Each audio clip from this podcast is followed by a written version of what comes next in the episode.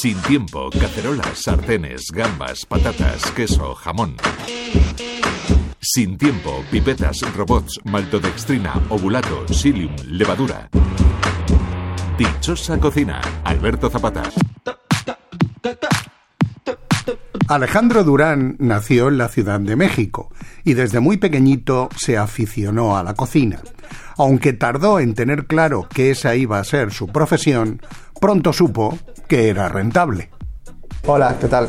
Mi nombre es Alejandro Durán y llevo en la dichosa cocina desde hace 23 años. Desde pequeñito yo ayudaba a mi madre en la cocina y ahí nació mi, afición por la, por la cocina. Eh, creo que, si no recuerdo mal, mi primer plato que, hice fue un puré de patatas con mi madre y, a partir de ahí supe que me gustaba y le ayudaba siempre. Y también, bueno, mis hermanos, cuando yo era pequeño, yo me cocinaba mis, mis propios platos y mis hermanos me los querían robar, se lo querían comer y yo les decía que no. Entonces, eh, lo que les decía es, bueno, yo te lo hago, pero me pagas.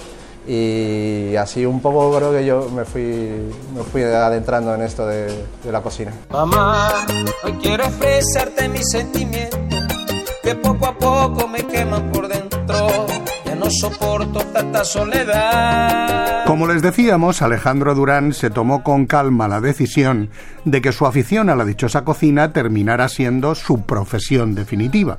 Y cuando la tomó, no fue una noticia que cayera bien en su familia. Yo estuve buscando algunas las cosas que me interesaban, eh, pero al final no hubo nunca alguna que me convenciera del todo, más que la cocina. Siempre de otra, otra anécdota, yo a mis hermanos, a, los mayores, les decía que, que, en algún momento ellos me iban a pagar un curso de cocina.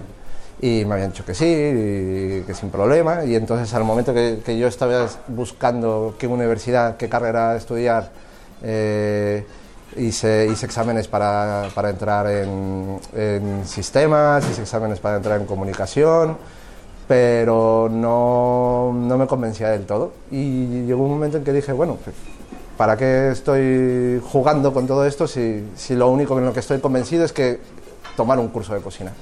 Y de ahí fue, de ahí fue que tomé la decisión. Que no fue fácil convencer a mi familia, de que, porque no nadie se dedicaba a la hostelería y, tuve que convencerlos, fue complicado, mi madre me apoyó mucho y, y aquí estoy. Parece fácil, parece fácil, parece fácil, parece fácil pero me gusta, me encanta. Después de un periplo de varios años en restaurantes españoles, a los que llegó haciendo prácticas de la Escuela de Cocina Mexicana, hace dos décadas Alejandro Durán aterrizó en Kabuki, un referente en la cocina oriental española porque mezclaba los productos japoneses con mediterráneos. Luego añadió de otros países de Oriente y ahora unos sabores nuevos y sugerentes un poco yo mirando hacia mis raíces latinoamericanas. Entonces hemos empezado a hacer combinaciones con, con sabores mexicanos, eh, como los moles, hemos empezado a utilizar diferentes chiles que al final cuando la gente escucha chile, piensan que pica, pero al final hay muchas variedades que no necesariamente tienen que picar y tienen un gran sabor. Lo que pueden probar aquí no pueden probarlo en ningún otro kabuki y y esta mezcla de sabores tanto asiáticos, no, necesariamente japoneses y, latinoamericanos, yo creo que no se ha hecho hasta ahora en, en, algún otro restaurante.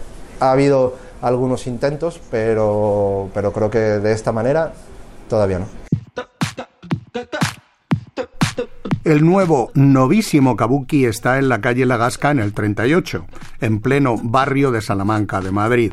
Alejandro Durán ha creado una experiencia casi religiosa.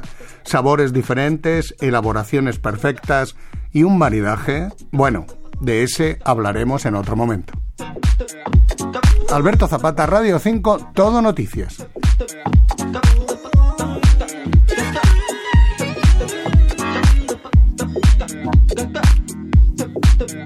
出た!